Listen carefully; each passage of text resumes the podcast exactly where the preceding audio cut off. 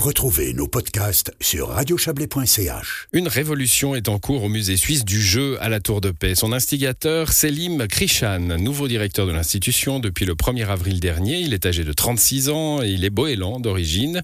Euh, il souhaite donner un nouveau souffle, un souffle au lieu. Thierry Nicolet s'est entretenu avec lui. Il a commencé par lui demander ce qui l'avait motivé pour ce poste.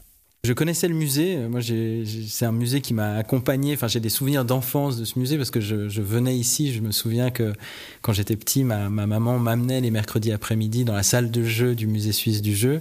Euh, donc, j'ai des souvenirs relativement euh, lointains. C'est aussi une institution que j'ai découvert de l'intérieur parce que j'ai eu l'occasion de faire plusieurs mandats de service civil au musée suisse du jeu, donc euh, en 2015, 2016, 2017. Et à ce moment-là, bah, je l'ai découvert, j'ai découvert euh, ses collections, aussi la richesse de ses collections. Euh, et puis je suis convaincu depuis du potentiel de cette institution, de son potentiel de développement, de croissance, de rayonnement. Et puis j'ai par ailleurs, bah, moi je viens de l'étude du jeu à, à l'université, donc j'ai un parcours universitaire j'ai travaillé pendant 12 ans euh, à l'Université de Lausanne et puis à, l'EPFL sur le jeu et le jeu vidéo. Euh, donc c'est vrai que pour moi, c'était un poste très, très attractif. Le, jeu, que si on devait chercher un mot voilà, qui représente euh, sa place dans votre vie, qu'est-ce que ça serait? Alors moi, c'est une pratique sociale et culturelle qui m'a accompagné depuis la petite enfance, comme beaucoup. Mais j'ai toujours été effectivement joueur, joueur de jeux de cartes, de, de jeux de société euh, et puis euh, dès l'enfance joueur de jeux vidéo aussi. Donc oui, c'est pour moi c'est une pratique culturelle qui a une place importante dans ma vie, c'est vrai, et qui continue d'avoir une place euh, une place importante. qui, continue d'en avoir une. Alors on a le jeu quand on est enfant, mais en fait on, s'arrête jamais vraiment. En tout cas, c'est votre cas à vous. Alors je pense que certains s'arrêtent. Hein. Il y a des certains sont joueurs, d'autres non, plus ou moins. Il y a différentes manières de pratiquer le jeu. Il y a évidemment une grande diversité de jeux et de pratiques euh, sociales ou culturelles qui sont liées au jeu. Moi, j'ai un parcours euh, avec des pratiques qui ont évolué, euh, des degrés d'intensité aussi qui ont évolué, comme, comme beaucoup. mais finalement, une trajectoire de joueur relativement banale, je dirais, par rapport à voilà, des, des, études ou des observations que peuvent faire les sociologues du jeu, notamment, avec une pratique très intensive à l'adolescence, à l'âge adulte, jeune adulte, euh, et puis une pratique qui s'est en partie euh, calmée, avec une baisse d'intensité, disons, avec le début d'une vie, familiale, d'une vie active. Euh, et puis une pratique aussi qui s'est portée du jeu vidéo ces dernières années vers le jeu de société. voilà. Quand on est directeur du musée suisse du jeu, est-ce qu'on a toujours envie de jouer sur son temps libre? Alors on a toujours envie de jouer, on a potentiellement un peu moins le temps de le faire, euh, suivant les périodes. Euh, non, l'envie, elle est toujours là. C'est une question qui se posait déjà pour moi à l'université. J'ai étudié le cinéma, alors on me demandait souvent si, euh, quand on étudie le cinéma, est-ce qu'on a encore du plaisir à, à, voir des films?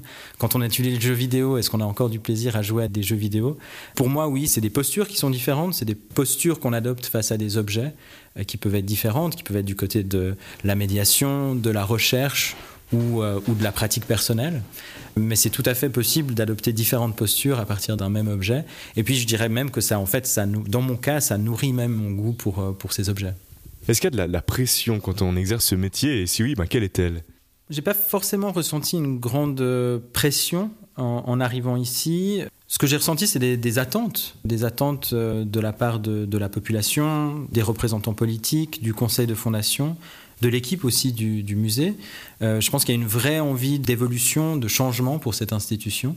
Mais c'est tout à fait euh, stimulant, en réalité, de, sentir euh, qu'on est à un, moment assez important de l'histoire de l'institution, qui est en train de se repenser, qui attend aussi des décisions par rapport au site, à son affectation, aux travaux. Donc c'est des attentes collectives, c'est une envie de changement que je partage, parce que je me suis aussi présenté avec un projet de rupture et de changement pour l'institution.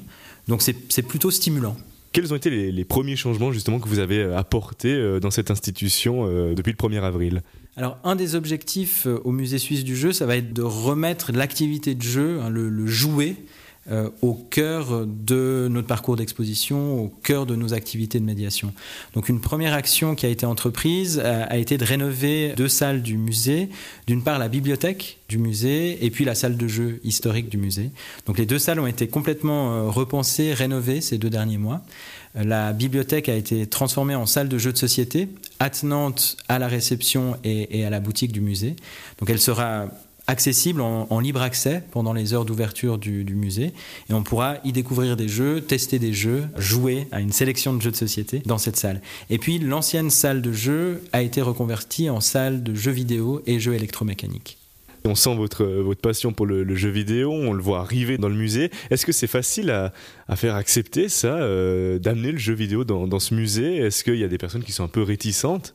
Moi, j'ai pas senti de réticence. Je crois que c'était aussi une envie, une, envie collective de voir le jeu vidéo euh, arriver. On, parle beaucoup du jeu vidéo depuis euh, de nombreuses années. Euh, évidemment, il, a aujourd'hui une place importante dans le monde de la recherche.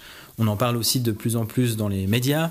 Le jeu vidéo, il a connu un processus de légitimation culturelle ces 10-15 dernières années.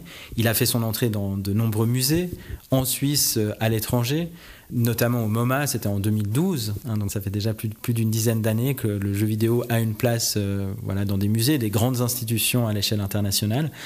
Donc c'était pas un geste euh, particulièrement révolutionnaire finalement, et il y avait une attente par rapport à, cela, d'autant plus qu'en Suisse, euh, il n'y a pas de musée dont la principale fonction est la préservation du jeu vidéo, ni la préservation du jeu vidéo suisse, ce qui aujourd'hui est aussi un enjeu de patrimoine et de recherche. Et euh, il me semble que le, musée suisse du jeu est évidemment une institution qui peut, qui peut remplir cette fonction et ce rôle. Voilà pour cet entretien mené par Thierry Nicolet euh, et pour votre information, une version longue, long format de cet entretien avec le nouveau directeur du musée suisse du jeu est à retrouver sur notre site internet radiochablais.ch.